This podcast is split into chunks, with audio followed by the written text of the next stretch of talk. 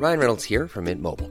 With the price of just about everything going up during inflation, we thought we'd bring our prices down. So to help us, we brought in a reverse auctioneer, which is apparently a thing. Mint Mobile unlimited premium wireless. Ready to get 30, 30, bit to get 30, bit to get 20, 20, 20, bit to get 20, 20, bit to get 15, 15, 15, 15 just 15 bucks a month. So, Give it a try at mintmobile.com slash switch. $45 upfront for three months plus taxes and fees. Promo for new customers for limited time. Unlimited more than 40 gigabytes per month. Slows. Full terms at mintmobile.com. Brenda Peña y Manuel Zamacona están listos para actualizarte los hechos relevantes con la mirada fresca que los caracteriza. Bienvenidos a Noticiero Capitalino en Heraldo Radio 98.5 FM. Comenzamos.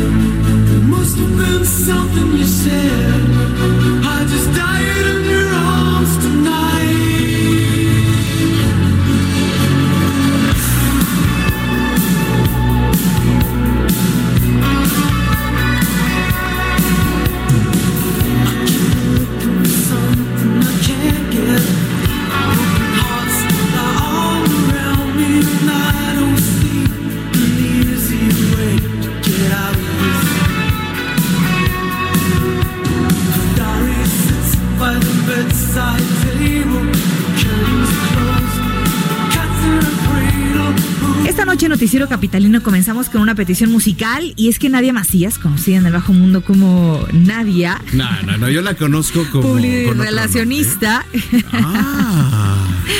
aquí en el Heraldo Media Group, solicitó tocar este tema justamente en el este noticiero. Así que, querida Nadia, aquí tienes tu canción. Con cariño. Esta es la canción lanzada en 1986, eh, 86, sí, Mm. por un grupo británico llamado Coating Crew. Esta delicia se llama Moriría en tus brazos. ¿Para quién va dedicada? Sí, ¿eh? Na- Nadish. Nadish, pero ¿a quién se le dedica Nadish? Ya que nos tienen que contar. Suba.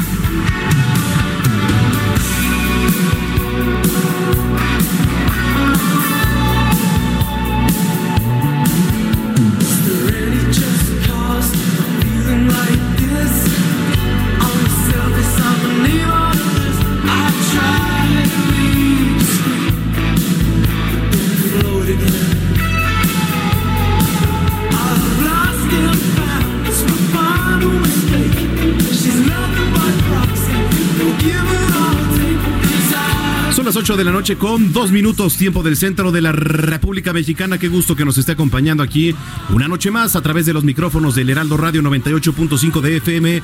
En esta noche de jueves ya, es 27 de febrero del año 2020. Agoniza el segundo mes del año, querida Brenda Peña. Manuel Zamacona agoniza el mes, pero también agoniza la semana. Sí. Es viernes chiquito, ya dijimos, eh, un empujón, como dicen, un empujoncito para el fin de semana. Ah, para el fin de para semana. los que trabajamos el fin de semana es un día más. Se acabó. Ya, ya, sí, sin Yolanda, más, ¿eh, ya, Mari Carmen? Basta, ya. Es un día más, laboral, cero, ya, Sí. se acabó. Oye, qué bien comiste, ¿eh? Oiga, gracias por acompañarnos en Noticiero Capitalino. Sí, comí feliz, Sí. este, bien. No, muy bien. Oye, me lo merezco. Y desayunaste mejor. Desayunamos mejor, Sí. fue una mañana, eh, queremos platicarles, fue una mañana eh, muy productiva.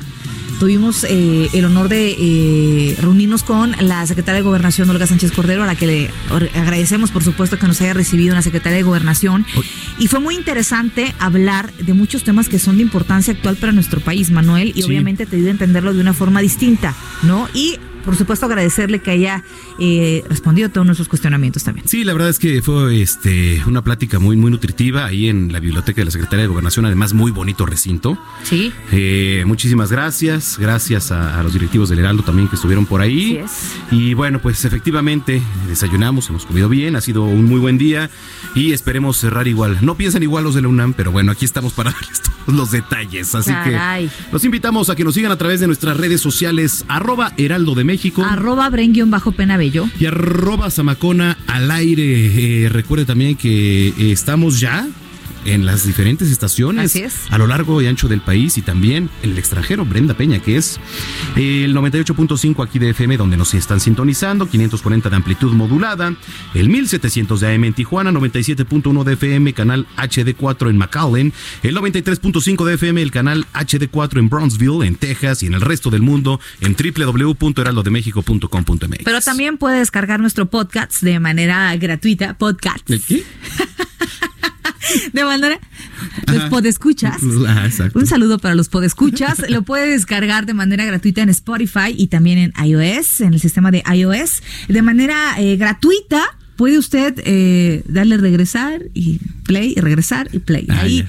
Puede ponerle noticiero capitalino del Heraldo Radio y salen nuestros hermosos rostros. Photoshopeados, pero Porque no hay otra manera de decirlo. Hermosos rostros. Correcto. Oye, Judita se está, se está riendo, ¿eh? Coincido, híjole. ¿De qué Le te ríes, Judita? Le tocó su novatar ¿No esta son semana. hermosos nuestros rostros juditas? Es lo que estás tratando de decir. Te- tengo que contarte lo que ha pasado con otros juditas anteriores. ¿eh? Muy bien, no, no han aguantado tu bullying, querida Brenda Ay, Peña. no puede ser, cara. Yo los preparo para la guerra. Eso es. ¿No? No, sí, sí, sí. Son las 8.5 en el tiempo del centro. Comenzamos el noticiero capitalino. Fíjese, ahí te va, ¿eh? ¿Estás lista? Fíjate, fíjate.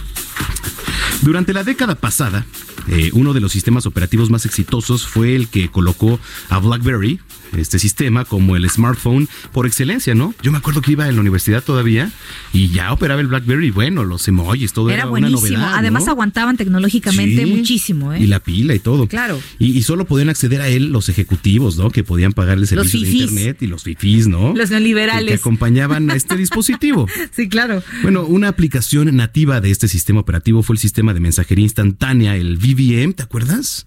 Que ahora es pues como WhatsApp, digamos, que funcionaba con conexión a internet, sí, igual como funciona el WhatsApp. Este sistema que le dio origen a la aplicación que hoy usamos con mayor frecuencia, y le repito, es el WhatsApp.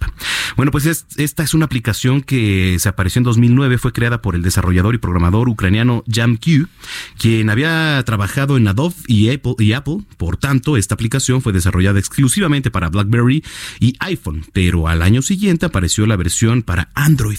Imagínate. Bueno, ¿a qué, a qué vamos con todo esto, no? Eh, lo que le digo es que eh, durante los festejos del onceavo aniversario del lanzamiento de la aplicación se informó que en el mundo dos mil millones de personas, dos mil millones de personas usan WhatsApp.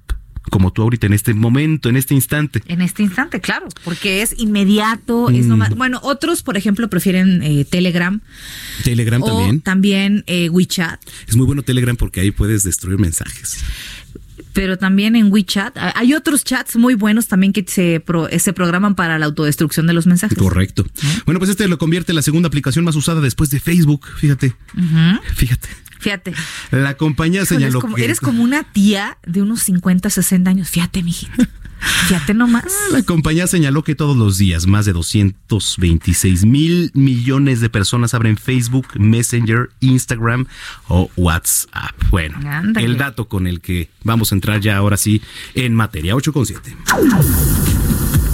Bueno, en otras cosas, Brenda Manuel, muy buenas noches. Nos encontramos en la avenida Vertis, esquina con doctor Martínez del Río, exactamente en las in- in- instalaciones de la Profedet. Y es que hoy se ratificó la decisión de los trabajadores para irse a huelga con una votación ante la Profedet que fue supervisada por organismos sociales y gubernamentales.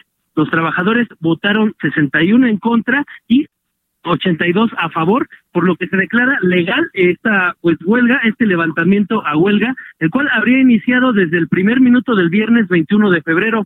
Esta huelga pues se, se declara ante la negativa de San Juana Martínez Montemayor para dialogar y alcanzar un acuerdo sobre el contrato colectivo de trabajo. Cabe destacar que es la primera huelga en un organismo dependiente de gobierno y la segunda que se suspende labores en la agencia de noticias del Estado. Al momento, la agencia lleva 241 despidos, de los cuales 85 se encuentran en juicio laboral. Por su parte, estuvo en este punto José Rodríguez, quien es abogado del sindicato, quien hace un llamado al presidente Andrés Manuel López Obrador pa- para que se respete la decisión de los trabajadores y ponga fin a la presión de la directora San Juana Martínez ante los trabajadores de esta agencia de noticias. Es la información que tenemos y pues bueno, se declara legal la huelga de los trabajadores de Notimex. Clara, caray, la situación además eh, que están viviendo eh, pues nuestros colegas, no solamente en esta parte de Notimex, sino en otras empresas también. La verdad es que está muy complicado el panorama en algunas empresas que se dedican justamente a los medios, ya sea impresos o sea digitales. Eh, pues bueno, vamos a estar pendientes de cómo camina este, eh, este proceso que están viviendo y vamos a ver qué hace San Juana, que se ha visto totalmente eh, apartada de las necesidades, del conocimiento de las necesidades y también apartada de una empatía que como periodista debería compartir de la situación que están viviendo los medios en, nuestro país, específicamente en este medio que viene arrastrando ya mucho tiempo, mucho tiempo de esta situación. Sin embargo, ella y el presidente, bueno, parece que no lo han notado, ¿no? Vamos a estar pendientes de este tema. Gracias, Alan. Muchas gracias, Brenda. Buenas noches. Muy buenas noches. Eh, en otro punto, y a quien le tocó vivir también toda esta situación, eh, pues por demás incómoda, ¿no? Para la mayoría de los estudiantes eh, en los planteles de la UNAM, específicamente hoy en la preparatoria número 5, fue nuestro compañero Gerardo Galicia. Jerry, ¿dónde andas? Cuéntanos. Justo al exterior de este plantel que se ubica sobre la Casa del Hueso, mi querido Manuel, Brenda, excelente tarde. Y la situación no queda eh, concretamente eh, clara si los jóvenes van a decidir realizar un paro por tiempo indefinido o bien van a continuar las clases el día de mañana. Por lo pronto te puedo comentar que al final sí lograron ingresar los jóvenes encapuchados a tomar prácticamente este plantel, luego de que los elementos de la policía capitalina eh, tomaron la decisión de retirarse para evitar un enfrentamiento con los jóvenes. Por cerca de casi 40 minutos, al menos 10 padres de familia eh, prácticamente de espaldas a los jovencitos sin eh, caer en agresiones, prácticamente soportaron cualquier cantidad eh, de agresiones por parte de estos jóvenes. Hablamos de que les aventaron huevos crudos, les aventaron eh, refresco, agua, algunas pedradas a los padres de familia y soportaron cerca de 40 minutos. Al final, los jovencitos terminaron saltándose las rejas, ingresando y abriendo nuevamente este plantel para poder ingresar. Y ya en estos momentos, los jóvenes permanecen al interior. Ya son cada vez menos estudiantes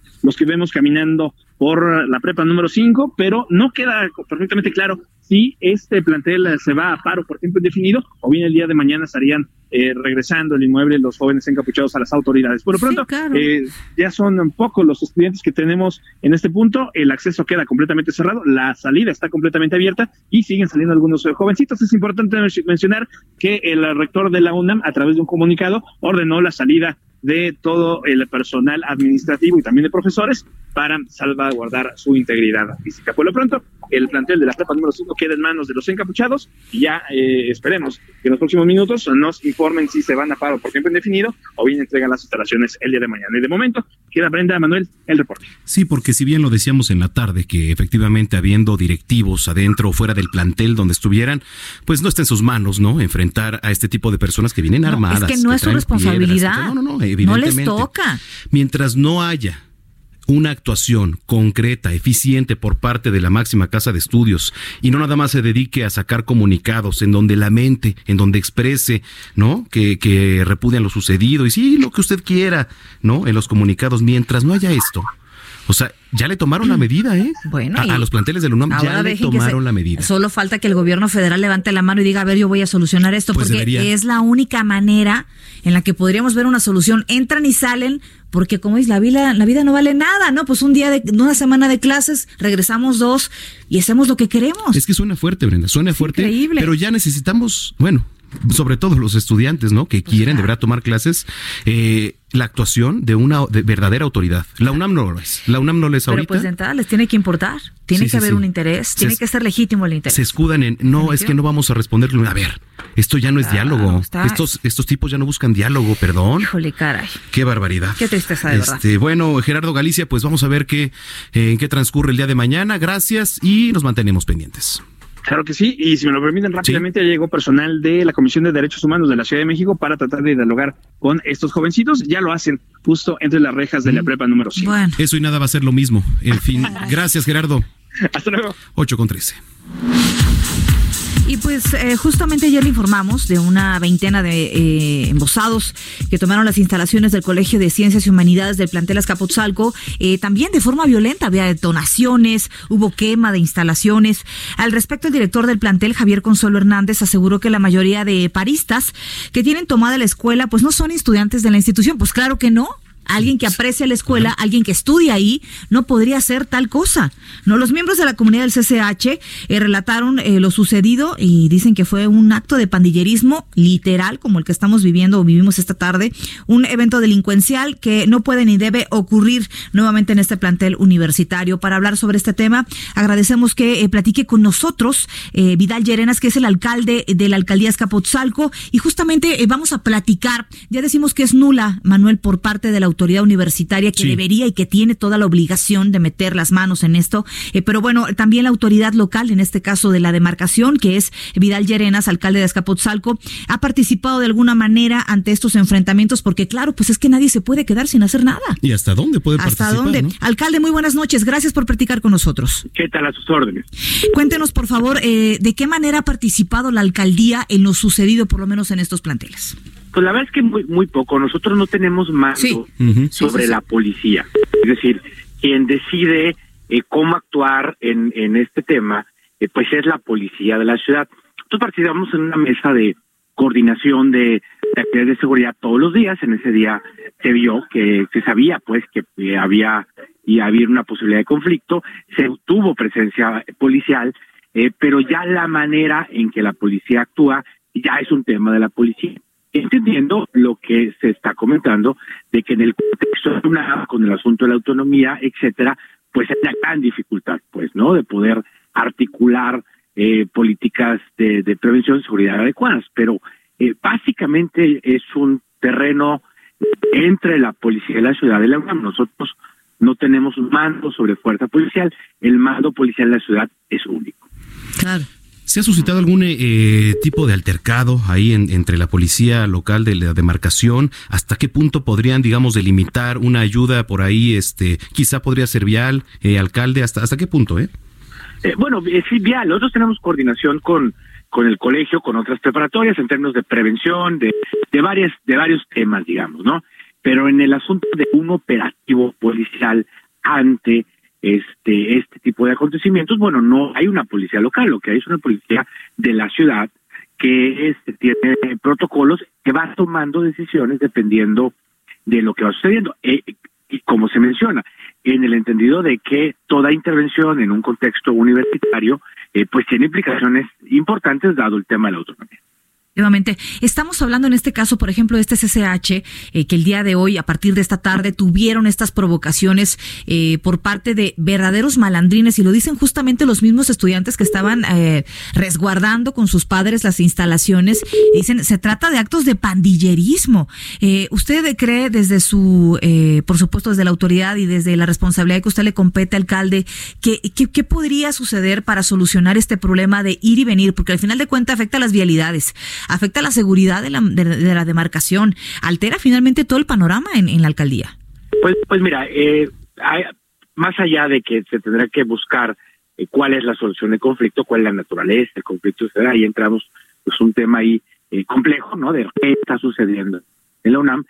Y segundo, bueno, hay que buscar una coordinación, nos podemos ayudar, pero nosotros no podemos operar cuál podría ser una mejor eh, actividad prevención, contención a estos acontecimientos, ¿no? Eh, no raros, en otras ocasiones han presentado también sucesos parecidos, ¿no? Donde donde eh, personas externas o la propia eh, comunidad realizan actos violentos, pero entran más en el terreno policial. Claro. Pensaría que ahí es donde está este cómo pueden encontrar formas más efectivas, más finas de eh, ir previniendo, dado que además ya estamos sabiendo qué está sucediendo, ¿no? El tipo Sí. De conflicto que, que se requiere. Y también pasa, por supuesto, pues que la UNAM eh, encuentren soluciones rápidas a el problema que Claro. Oiga, eh, ya nada más, eh, alcalde, ¿hasta, ¿hasta dónde sí podría actuar de manera contundente la policía? O sea, ¿hasta qué perímetro abarca, digamos, eh, la autonomía universitaria y hasta dónde, por ejemplo, si se salen de, de ese perímetro, ya podría actuar la, la, la policía? Pues, pues mira, desconozco el detalle. Entiendo que a raíz del, del operativo del, del Servicio Esposalco han hecho ya operativos más cercanos, digamos, ¿no? Más más en tierra. Siempre es un terreno muy complicado, ¿no? Porque eh, también se actúa la y, y hay algún problema, pues, ¿no? También se este está el tema de, bueno, se está atacando estudiantes, es decir, la policía está en un en un dilema importante. Ahí así habría que entenderlo y dentro de ese contexto, pues ir encontrando cuál es la mejor manera de poder eh, prevenir, de poder actuar, eh, etcétera, ¿no? Definitivamente, pues le agradecemos muchísimo, alcalde, que haya platicado con nosotros eh, de este caso, eh, que por supuesto nos preocupa, le preocupa a la autoridad y también le preocupa a la autoridad federal, eh, que ya tiene puesto el ojo, por supuesto, en cuál podría ser la vía de solución respetando la autonomía de esta institución. Gracias siempre eh, por la amabilidad y por gracias. platicar con nosotros. Vidal Llerenas, alcalde de Azcapotzalco, y platicábamos justamente de la participación que tienen como autoridad local en donde se desarrollan estos conflictos. Ya, ya tenía que contestar el alcalde. Ya, tenía, ya, caray, ya estaba yo con el toda la estrés. llamada. Hijo, mano. Bueno, oigo, 8 de la noche con 19 minutos. Bueno, por otra parte, eh, que tiene que también, pues, Eso parte. eso es todo, eso es todo. casi, ¿Qué casi. Eso es al final. Así es, así es con todo mundo. No se le va una. Ay, Bueno, qué poquito, este, como tiene la mecha muy corta. Ay, bueno. Bueno, Por otra Orlando. parte, un grupo de profesores del Colegio de Ciencias y Humanidades del plantel Oriente convocó a las autoridades de esta escuela y a los alumnos también de la misma para una reunión el próximo lunes a las 11 de la mañana para que se lleguen a acuerdos entre las partes que deriven en la reanudación de las actividades académicas. Y aquí hago una pausa. ¿Cuántos planteles? Bueno. o sea, en paro. Y no hay solución. hablando de- sí, no hay. Carlos Núñez, profesor del plantel, comentó que pues ellos quieren ser mediadores, ¿no? Entre los alumnos que apoyan el paro y las autoridades, tal y como lo han hecho pues en otras oportunidades. El grupo, que representa más de la mitad de los 600 educadores del plantel, está pidiendo a los alumnos por la reanudación de la de manera inmediata de las clases y que sea desde las aulas que se avance en las demandas de la comunidad estudiantil, la mayoría de ellas pues relacionadas con la violencia de género. Aquí también otra pausa, efectivamente, y qué bueno que se esté luchando por ello, ¿no? Por erradicar esta práctica que es la violencia de género, pero no así Híjole. tomar como bandera eso para abusar Mira. y para entonces generar algo político, porque esto ya lo es. Es que el buscar denunciar un hecho significa, uno, acabar. Primero, dejar el antecedente de que sucede. Dos, no permitir que vuelva a suceder. Tres, pues vaya, yo no le veo el beneficio a tomar instalaciones, a prender fuego, a detonar explosivos, a golpear gente, a golpear a padres de familia. No, eso ya no está. Eso, Eso ya no está en el objetivo. No, no, eso ya se desvirtuó. Defendemos y siempre vamos a defender, por lo menos aquí en Noticiero Capitalino, el legítimo derecho a manifestar, definitivamente, Sí. pero lo tenemos, ¿eh? Hasta tú y yo lo tenemos. Ah, En- aquí en cabina podemos manifestar. Caray, pero Sí. cuando desvirtúas el objetivo por intereses de los que tú quieras, Sí. no se vale. No, no se vale. Cuando de- desacrificas a los otros que sí están haciendo las cosas bien, es donde no se vale y es donde deja de ser un acto de justicia para convertirse pues en una barrabasada. Ya ¿no? lo vimos, ya lo vimos y no hay mano que diga basta, señores. No la hay. Es increíble, ¿eh? Veremos la intervención del gobierno federal. Así es. Escríbanos en redes sociales qué opina de todo esto. Arroba Heraldo de México Arroba Brenguión bajo penabello. y arroba Zamacona al aire. Así es. Seguimos en más temas de la UNAM. Así es, y en más temas de la Universidad Nacional, le informamos que el gobierno capitalino firmó un convenio de colaboración para el desarrollo y el fortalecimiento de la normatividad, esto en materia de edificación, eh, con el Instituto de Ingeniería de la Universidad Nacional Autónoma de México, la UNAM, y la Cámara Mexicana de la Industria de la Construcción, que tiene como un propósito, pues, garantizar la seguridad estructural de las obras que se ejecutan en la administración pública de la Ciudad de México. Luego de esta firma de convenio, eh, como testigo de honor, la jefa de gobierno Claudia Sheinbaum, pues informó que la presidente, la presente, perdón, la administración capitalina va a realizar eh, cada año una inversión de cerca de 35 eh, mil millones de pesos, esto en obra pública nada más, eh, y en vivienda aquí en la Ciudad de México. Estamos hablando de 35 mil millones de pesos. De ellos, 20 mil millones de pesos son para la Secretaría de Obras y Servicios, 7 mil millones de pesos en el sistema de aguas de la Ciudad de México, 4 mil en trabajos de reconstrucción y tres mil en diversos proyectos de movilidad y mil millones más de pesos van a estar destinados al Instituto de Vivienda, que ojo, aquí el lunes en Noticiero Capitalino platicábamos justamente en eh, los permisos de construcción Sí. y qué se necesita para eh, modificar, por ejemplo, una obra en zonas importantes como el centro, como la Condesa, como la Roma, en donde hay construcciones en donde necesitas un permiso. No, y los moches que hay que dar, porque todavía se da la- esas, esas prácticas, ¿eh? Que no digan que no. Claro que se da. No sé. No, sí se da. A mí no me ha tocado. Eso Bueno, dices tú. Pero, híjole. o sea, a mí no me ha tocado, a mí no me han dado nada, ni yo he ofrecido nada hasta ahorita. No, no, no, por construcción. Uy, no, bueno. Bueno, justamente ese era un tema. Es, fíjate de la cantidad que estamos hablando, 35 mil millones de pesos que están destinados a infraestructura y están destinados además a vivienda, Sí. ¿no? A- no, a- es un presupuesto que ojalá pudiera apoyar, por ejemplo, a los damnificados del sismo, que es hora que no la ven llegar. No, y es que, bueno, les dan un edificio. Pero sin puertas, ¿no? En, en plena reconstrucción, que es, que, so- que es para Caray. evitarlo, que es, pues, ahora con la tecnología en contra, o quizá amortigüe más los temblores. No. Y que cree que efectivamente ni las ventanas también. Se amortiguan los temblores porque, hijo, la construcción es tremenda, caray. Oiga, bueno, 8 de la noche con 24 minutos. De, to- de todo te inconformas, Ama, con el día de hoy estamos muy inconformes, ¿no? Muy, muy inconformes, la verdad. Bueno, en otros temas, eh, fue detenido Miguel Ángel Vázquez. ¿Quién es Miguel Ángel Vázquez? Es subsecretario de Capital Humano y quien controló, bueno, fue la nómina capitalina en el sexenio de Miguel Ángel Mancera, ¿no? Sí. A Vázquez se le liga con el desfalco de 293 millones en la caja de previsión de la Policía Capitalina. Por ese caso, tres personas ya fueron detenidas y vinculadas a proceso en los últimos días. Se trata de Óscar Armando Peña, exdirector administrativo del heroico cuerpo de bomberos y operador financiero del exlíder del sindicato Ismael Figueroa, que por cierto esta nota la trae por ahí este Carlos Navarro, a ver si mañana nos las amplía, que además ah, ya está en la línea. Ah, bueno, pues vamos directamente con él, que nos trae fresquecita más. la información. Faltaba, Faltaba más, más. No, hombre. No, hombre, aquí Carlos, adelante, por favor, buenas noches. Buenas noches, Brenda. Manuel, le saludo con gusto y como un golpe a la corrupción, calificó la jefa de gobierno Claudia Sheinbaum la detención de Miguel Ángel Vázquez, el exsecretario de Capital Humano y quien controló la nómina de Miguel Ángel Mancera. Y es que hoy por la mañana, como bien lo comentaban, elementos de la Policía de Investigación de la Fiscalía General de Justicia Capitalina ejecutaron una orden de aprehensión contra el denominado autor de la nómina. Escuchemos la reacción de la jefa de gobierno. Pues es un trabajo que venía haciendo la Fiscalía General de Justicia de la ciudad y lo que representa pues es que se acaba la corrupción y que no hay impunidad en los casos de corrupción. Entonces, como yo lo dije, desde que entramos al gobierno se hizo una revisión de lo que hubo en años pasados en la ciudad aquello que la Contraloría o secretarías encontraron de graves irregularidades, ya sea que tuvieron sus sanciones administrativas o se pasaron a la Fiscalía General de Justicia, pues ellos están trabajando en, en los casos, como lo he dicho. Entonces, en este caso, pues es muy importante, es un golpe a la corrupción.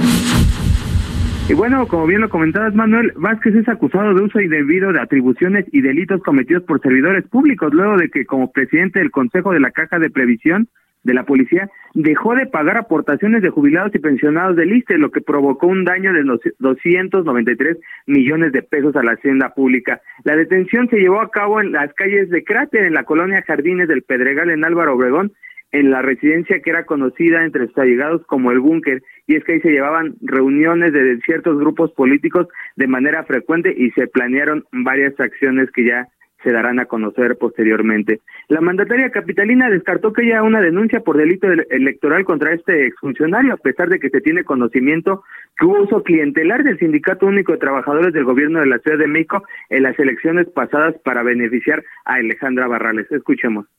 pero sí se hizo un uso de los trabajadores del gobierno de la ciudad para favorecer, eh, bueno, es tan público y notorio que quien fue mi contrincante, pues su primer evento electoral fue con el con trabajadores del gobierno de la ciudad. Pero en este caso tiene que ver con corrupción. Y bueno, como bien lo comentabas, también tenemos un texto de Óscar Peña Avendaño que ya mañana los radioescuchas y nuestros lectores podrán verlo en las páginas del impreso. La información que les tengo. Que por cierto, este Vázquez, bueno, este ahora exfuncionario, estaba muy ligado, ¿no? Cuando Rosario Robles andaba por aquí en, en ese entonces, al frente de la capital, que reunía a, a toda su séquito, digamos, ahí en la plancha del Zócalo, se hablaba de, de cuántos basificó, ¿no? ¿No, Bueno. Carlos? Entonces, pues es un tema bastante complicado para el señor Vázquez. Así es, es un cuadro de René Bejarano. Ustedes harán sus propias conclusiones. Caray, pues dime con quién te juntas. Hijo. Exactamente. Carlos Navarro, gracias. Hasta luego. Hasta luego, 8 con 28. Es momento de hacer tendencias, pero antes vamos a revisar las redes sociales. Gracias por eh, comunicarse con por comunicarse con nosotros. Pues lo dirás de broma, Samacona. No, no, es que- A ver, acá tenemos a, eh, Ah, ya. Telonius. ¿A quién? Telonius arroba Jasildo. Eh, no va a pasar nada porque. Y pone abrazos, no balazos, de Andrés Manuel López Mm. Obrador. Esto es referente al- a, los SH. Sí, sí, sí. Acá eh, tenemos a Juan Salvador que nos manda saludos. Dice presente, está en el gimnasio. ¿Quién va al gimnasio? Ya es febrero. Nah, nadie, no, ya, ya. se acabaron esos propósitos de Año Nuevo. Hay que ser gordos y felices. Tienes toda la razón. No. Lo fuimos hace rato y lo volveremos a hacer. ¿Gordos o felices? No, no hay que ser gordos. No, Mariano Riva Palacio anda por acá. Después del corte vamos a tener a nuestro querido Mariano Riva Palacio. Eh, Codi- Ay, no. no, no, no, con una No. nueva sección. no. Mejor aún, Mejor- recargado. Renovado, eh, recargado, peligroso. Sí, sí, sí, peligroso, filoso. Aquí lo vamos a tener. Es correcto. Bueno, muy bien. Oigan, eh, gracias por comunicarse con nosotros a las redes sociales del Heraldo, arroba el Heraldo de México. Arroba Zamacona al aire. ¿Viste ¿Cómo? arroba, arroba, Arroba. arroba, arroba, arroba brinquio bajo penabello. Y vamos a tendencias, pausa y regresamos. Hoy no hay ways. Güey.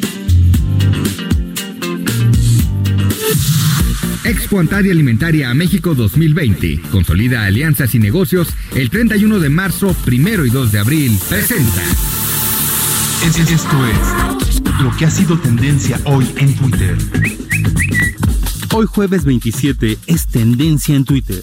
Pemex, pues se dio a conocer que durante el año pasado la petrolera mexicana tuvo pérdidas por 346.135 millones de pesos, lo que significa un aumento de 92% respecto a las pérdidas de un año antes. Esto lo informó la Bolsa Mexicana de Valores. Esta mañana el titular del Ejecutivo señaló que se permitirá el desembarco del crucero en Cozumel con un sospechoso de coronavirus a bordo. El tabasqueño señaló que no se puede actuar de manera inhumana y que se cuidará el tema sanitario. El desembarco de este navío fue rechazado en Jamaica e Islas Caimán. Se hizo viral el hashtag fuera Ackerman del INE. Miles de usuarios manifestaron su descontento por la designación de John Ackerman como integrante del Comité Técnico de Evaluación del INE. Una usuaria señaló que Ackerman no debe estar en el instituto, pues este debe permanecer neutral y el señor ha demostrado tener más partidismo que dignidad. Por otra parte, y bajo el hashtag INE con Ackerman, usuarios manifestaron su apoyo al doctor en Derecho. De nueva cuenta, Genaro García Luna, exsecretario de Seguridad Pública, fue tendencia en Twitter, pues fiscales estadounidenses entregaron al juez Brian Cogan, a cargo del proceso penal, un documento en el que se sostiene que el procesado es un criminal de alta peligrosidad que de obtener la libertad condicional podría escapar de los Estados Unidos. Para terminar las tendencias, trascendió que el exdirector general de Pemex, Emilio Lozoya, detenido en España, será trasladado a un reclusorio en Madrid. Aunque no se ha dado a conocer a cuál cárcel lo llevarán, se dijo que posiblemente sea recluido en la cárcel de Soto del Real. Usted está al tanto de lo que hoy fue tendencia en Twitter. Gerardo Villela, en el noticiero capitalino, Heraldo Radio. Amplio abanico de oportunidades en proveeduría nacional e internacional para el sector restaurantero que incentiva a sus clientes. Lo esperamos en Expo Antaria Alimentaria México 2020, 31 de marzo, 1 y 2 de abril en Guadalajara. Informes al 5555 809900 y en expoantad.com.mx. Expo Antaria Alimentaria México 2020. Consolida alianzas y negocios el 31 de marzo, 1 y 2 de abril. Presentó. Continuamos después del corte con las noticias más relevantes en las voces de Brenda Peña y Manuel Zamacona en el noticiero capitalino en Heraldo Radio 98.5 FM. Regresamos. Heraldo Radio. La HCL se comparte, se ve y ahora también se escucha. Regresamos con Brenda Peña y Manuel Zamacona al noticiero capitalino en Heraldo Radio 98.5 FM.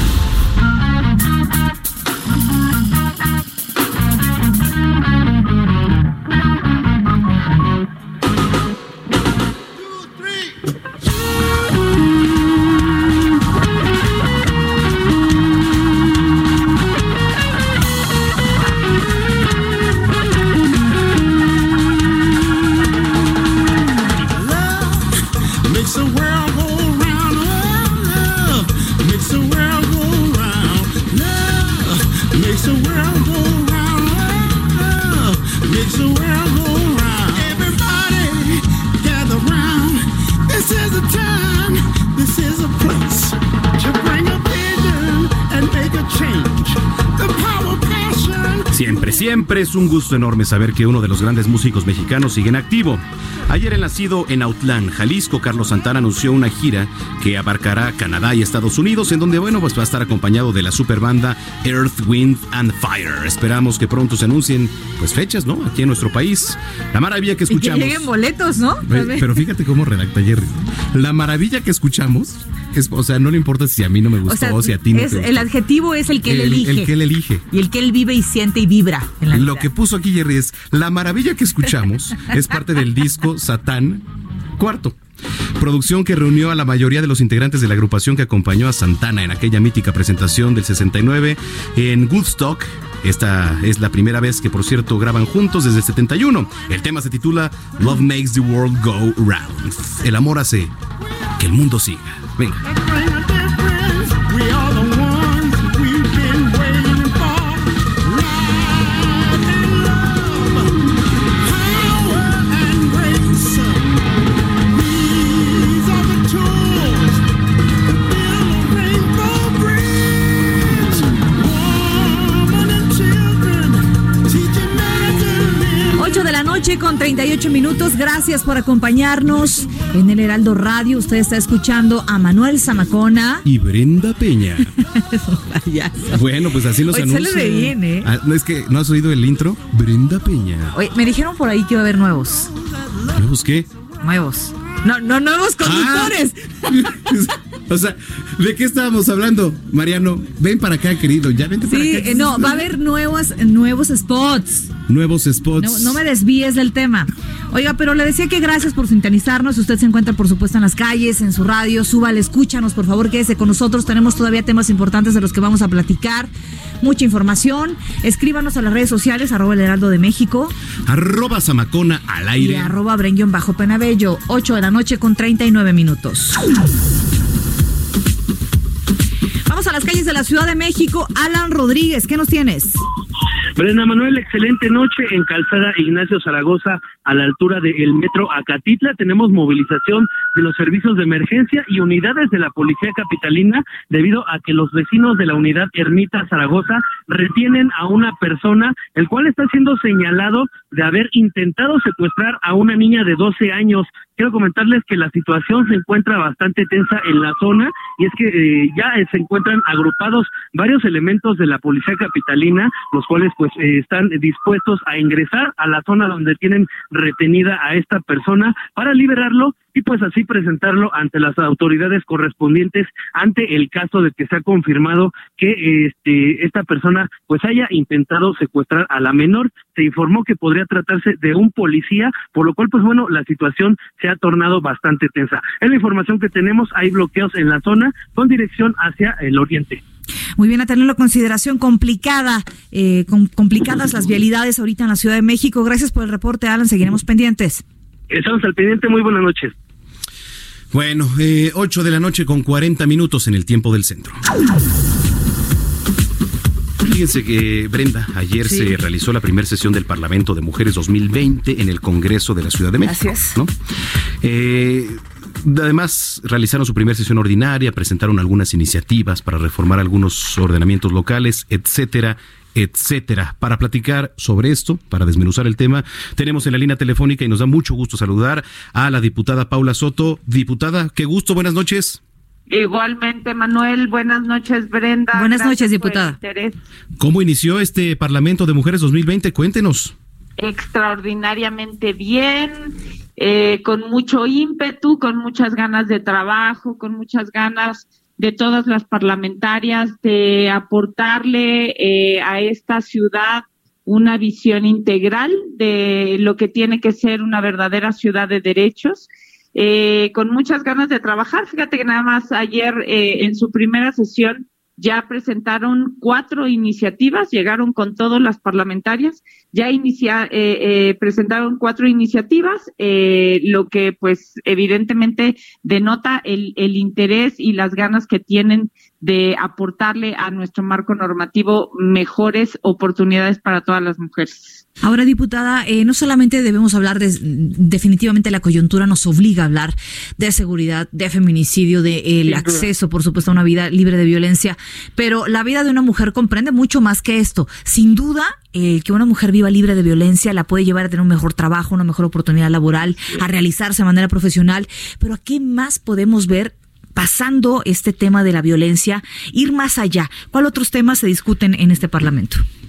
Ay, Brenda, tienes toda la razón. Eh, creo que el mayor reto que enfrentamos al día de hoy, ciertamente la coyuntura nos está obligando a hablar de lo que siempre hemos debido hablar, ¿no? Que, que son las múltiples violencias que sufrimos las mujeres, pero creo que tenemos que iniciar por el principio, que es eh, que las mujeres y las niñas de esta ciudad seamos concebidas como sujetas plenas de derecho. Creo que por ahí tenemos que, que iniciar.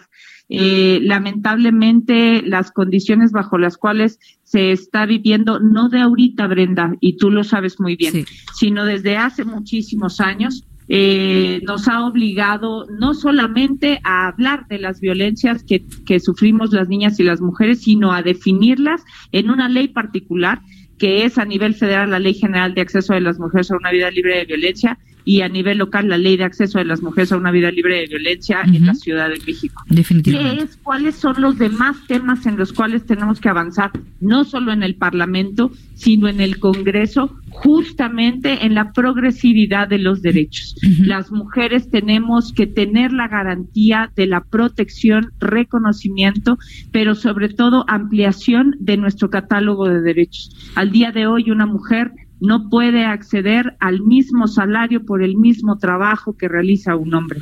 Nada más para poner un ejemplo. Definitivamente. Diputada, ¿quién participa eh, en todo este proceso? Y además, eh, yo aprovecharía para pues que nos platicara un poquito qué viene ahora para el próximo 8 9 de marzo, desde ahí, desde la trinchera del Congreso. 66 mujeres de las 16 alcaldías, de todos los orígenes, con todos los intereses eh, diversas, eh, en, eh, poderosas en su diversidad, eh, de la academia, de las organizaciones de la sociedad civil, estudiantes de preparatoria, de universidad, de maestría, de doctorado, eh, mujeres amas de casa, eh, tenemos una mujer periodista, por ejemplo. Eh, la verdad es que hay una diversidad, eh, pues como somos las mujeres, ¿no? Diversas en, en, en nuestra concepción, nuestros seres, y la verdad es que eh, riquísimo está haciendo el, el ejercicio del Parlamento. Eh. Adelante, le escuchamos, diputada. No, es que me decían que, que viene para el 8 y el 9 de marzo en el Congreso. Pues eh, la semana pasada eh, hice una solicitud a la Junta de Coordinación Política y a la mesa directiva para que el Congreso se sume al paro nacional convocado por colectivas feministas el próximo 9 de marzo. Eh, Creo que es importante que visibilicemos lo que las mujeres le aportamos a este país, a esta ciudad, al mundo entero y que se contabilice lo que nosotras hacemos para que este mundo se mueva de la manera eh, en la que se mueve, ¿no? Sin duda. Entonces, sumarnos a- al paro, sin lugar a dudas, en el Congreso lo haremos, al paro convocado, no es únicamente en México, esta convocatoria es a nivel mundial. Y el 8 de marzo, yo en lo particular participaré con mi hija en la marcha que está convocada a las 4 de la tarde. Mm. Ahí estaré como he estado eh, los últimos años en esa marcha, siempre que se ha convocado a una marcha feminista he participado Sí. y ahí estaré para exigir que nuestros derechos sean garantizados, protegidos y, e incrementados. Y ahí nos encontraremos en la cobertura que tendrá, por supuesto, el Heraldo de Que México. así sea. Pues, eh, diputada, un reconocimiento. Gracias por platicar con nosotros y vamos a estar dándole seguimiento al tema. Manuel Brenda, de verdad, muchísimas gracias por el interés en el Parlamento en hablar de estos temas. Necesitamos más medios comprometidos con nosotras, con nuestros derechos, pero sobre todo con la construcción de una sociedad mucho más igualitaria y el cambio cultural que nos haga una mejor sociedad. Muy bien. Gracias, diputada. Gracias a ustedes. Es la diputada Paula Soto. Ahí tiene. Se suma el Congreso, por supuesto, a todas estas movilizaciones, a los paros 8 y 9 de marzo. 8 con 46. Haz del bienestar una constante en tu vida.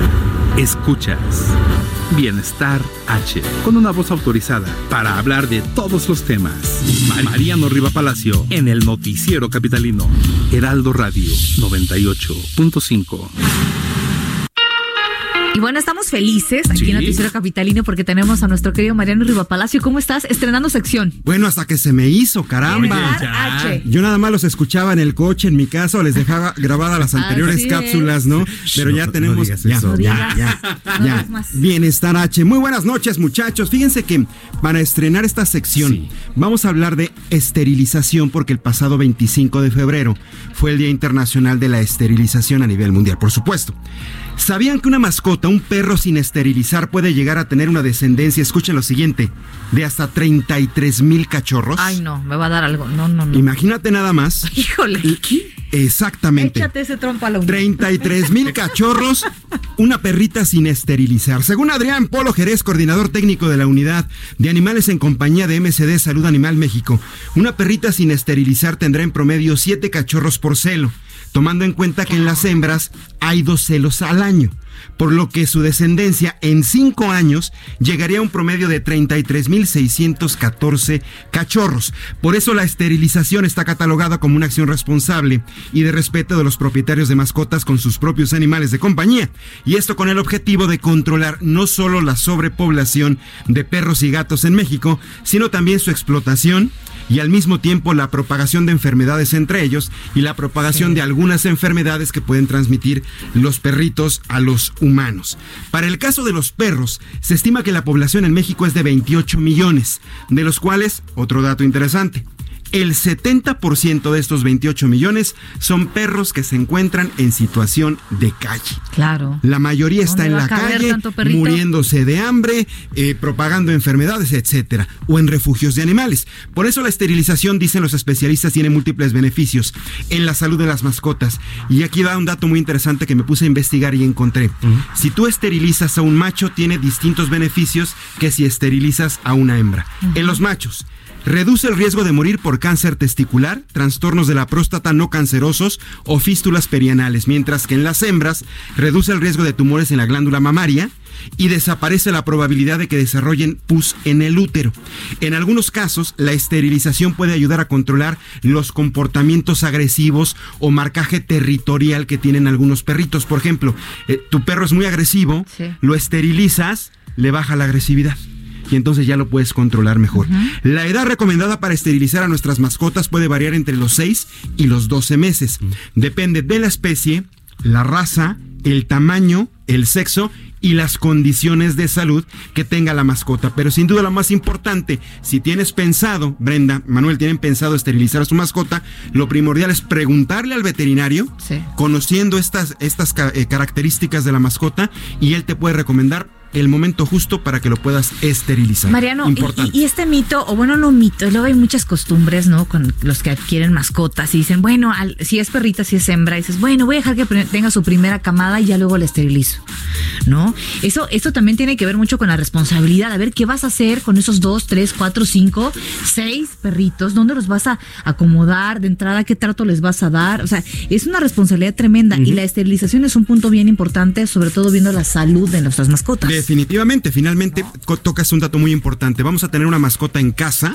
Definitivamente es como si tuviéramos un integrante más de la familia. Sí. Tenemos que responsabilizarnos. Definitivo. En la mayoría de los casos sí permitir que las, las perritas tengan sus camadas, porque está comprobado que cuando no pueden tener camada o no las cruzas, pueden tener tumores en, en, eh, eh, malignos o benignos, dependiendo. que sí es cierto esto. Sí es A ver. importante que los cruces, pero a lo mejor ya una cruza dos y ya después esterilizas. Yo quiero que regresemos tantito al punto de ¿Las donde cifras? empezamos. Sí, sí, sí, porque para... Te traumaste, ¿no? Un poquito, y creo que la gente que nos viene escuchando también como que No va vi, manejando y dijo, ay, güey. o sea, Espérense. a ver, espérense tantito. ¿Cómo dijeron? ¿Eh? ¿Cómo dijeron? Ay, güey. Ah, Sí. ahí, voy. No, es que el güey ya está catalogado como un... Como, Bueno, ahorita te digo. hay dog. Hay dog. Hay dog o hay, perro, hay no perro. Importa. Sí, es importante, fíjate, el dato es muy interesante porque sale de una investigación de la Coordinación Técnica de Unidad de Animales de compañía de MSD Salud Animal México. Si tú no esterilizas a una hembra, generalmente tienen camadas dos veces al año. Cinco años estamos hablando porque además está sucediendo. A una sola. Una sola hembra. ¿Cuántos cachorros pueden? Exactamente. Puede tener 20 multiplica cachorros. 33.614 por ese 70% que está afuera en las calles reproduciéndose sin un control. Y solo estás hablando de perros. Espérate, los gatos. Ajá. Entonces, ¿de qué estamos hablando a nivel animalito en la calle? Exactamente. Bueno. Y sí, por no, eso es que- te quedaste pensando, ¿verdad? Sí, mucho. hay un mundo eh, que- feroz y, y cruel allá afuera, Samacona, Sí. ¿eh? Bienvenido. No, no, no, no, no fue eso, pero sí, las cifras como que me Pues impactaron es que un son poquito. demasiados, por eso los programas de esterilización por parte del gobierno local, por eso los programas de esterilización, eh, insisto, estos camioncitos que van alcaldía en alcaldía, oiga, traiga su perro, Sí, sí, sí. que ya no se dan abasto, por esas campañas de no compre perros, adóptelos. Tú tienes un salchicha o una Tengo salchicha. dos salchichas, dos salchichas miniatura. Y es una responsabilidad más y tienes que velar por ellos y tienes Sí. que ver tanto por su reproducción y tienes que ver en algún momento quizá por su esterilización. Espérame, que ya la perrita ya tuvo eh, cinco perritos. Y fue de veras una cosa. ¿Qué te pasa, pedazo de.? Oye, ¿qué? ¿Tú tienes perritos. Sí, Ah, bueno, Coco. Coco. Sí, por supuesto. Ay, Pastor Coco, hermoso, por supuesto, pero hermoso tiene un Coco. año, dos meses, está chiquito No, bueno, todavía. pero qué bárbaro, está enorme, sí, sí, sí. Enorme, es verdad. enorme. Muy bien. Es verdad. Ay, no. Muy bien. ¿Dónde te seguimos, querido Mariano Río Palacio? Redes sociales, arroba JM Riva Palacio en Twitter, Instagram y en Facebook estoy como Mariano Riva Palacio Llanes. Gracias, Oye, querido Mariano. Gracias. Por- Te quedaste de veras infartado, Samacona, con las cifras. Totalmente. Es que se, se no. vuelve, com- se puede convertir en un Sí, problema de Es salud. un problema de salud. Es un problema Tanto de salud. para los animales como para las personas. Definitivamente. Bueno, Muy bien. eh, oye, un gusto, querido Mariano. ¿eh? Gracias, estaremos muchachos. viendo aquí Si cada ustedes gustan, nos vemos el próximo jueves a esta hora. Claro, aquí, por favor. Ahí está. Esta es tu casa, este Gracias, es tu espacio. muchachos. Los cafés, saludar los cafés. Y nos vamos por un cafecito. Claro. Gracias, muchachos. Muy buenas noches. Muy buenas noches. Mariano Riva Palacio aquí en el Noticiero Capitalino 8 con 53. ¿Cómo ya nos vamos? Ah, ya. ¿Qué? No, ya vino a presionar Bisoño, pero Bisoño ya está hasta allá. Espérate No, todavía. espérense, ¿cómo? No, no, no. Oigan, eh, gracias por habernos acompañado en Noticiero Capitalino. Le recordamos mañana 151 de ICE, 161 de Sky Noticias México. Póngale al 10 de su televisión abierta, caray. Bueno, para cerrar nuestro noticiero capitalino, Brinda Peña, les compartimos este clásico de la banda setentera Earth, Wind and Fire, que a partir de junio acompañará a Carlos Santana en la gira Supernatural, Supernatural Tour eh, y despedimos con esta fantasía del 77. No se vayan, sigue la tetera, ya está por aquí Diana Mota, Sebastián de Villafranca y el Un buen abrazo. Daniel Bisoño. Feliz noche de jueves. Feliz noche, ya mañana viernes. Ya mañana ¿Eh? viernes. Maña- oye, que nos mandan que nos manden una propuesta mañana al público, ¿no? Que quieren escuchar ¿Qué la quieren música, escuchar? Escríbanos. Arroba el Heraldo de México, arroba Bajo Penabello. Y arroba Samacón al aire. Bien. Adiós.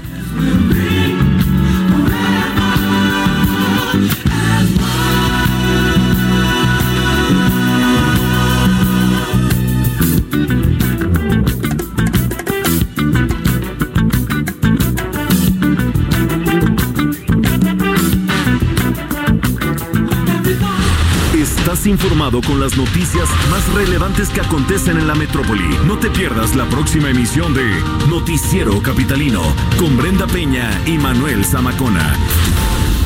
Heraldo Radio.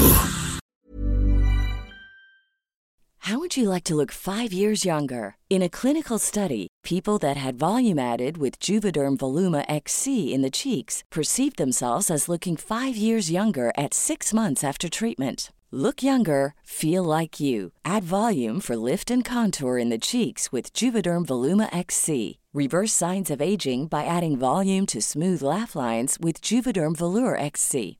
For important safety information and to find a licensed specialist, visit juvederm.com. That's J U V E D E R M.com. Not for people with severe allergic reactions, allergies to lidocaine, or the proteins used in Juvederm. Common side effects include injection site redness, swelling, pain, tenderness, firmness, lumps, bumps, bruising, discoloration, or itching. There's a risk of unintentional injection into a blood vessel, which can cause vision abnormalities, blindness, stroke, temporary scabs, or scarring. Talk to a licensed specialist to find out if it's right for you.